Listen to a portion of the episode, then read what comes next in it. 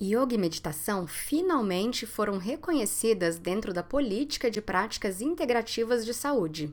Essa é uma vitória importante para os brasileiros, já que esses procedimentos ditos alternativos dão mais autonomia para os pacientes, contribuem para o uso racional de medicamentos, inclusive para a desmedicalização progressiva, para o empoderamento individual e da comunidade e também para a humanização do cuidado. Quando a gente fala em integrativo, estamos falando de um novo paradigma que não é aquele da prática comum da medicina tradicional. Essas práticas começaram a ser incentivadas pela Organização Mundial de Saúde ainda na década de 1970, a partir da Conferência de Alma Ata.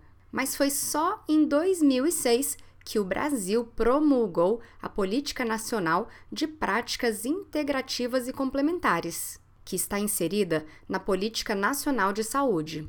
Essas práticas agregam um grupo de diversos sistemas de cuidado à saúde, diferentes então daqueles tradicionais. Em 2006, entraram na política a medicina tradicional chinesa, sobretudo a acupuntura, a homeopatia, a antroposofia, a fitoterapia e o termalismo social ou crenoterapia. Mas em março de 2017, o Ministério da Saúde publicou a Portaria 849, que incluiu a arte-terapia, o ayurveda, a biodança, as danças circulares, a meditação, a musicoterapia, a naturopatia, a osteopatia, a quiropraxia, a reflexologia, o reiki a Chantala, a terapia comunitária integrativa e o Yoga, a política nacional de práticas integrativas e complementares.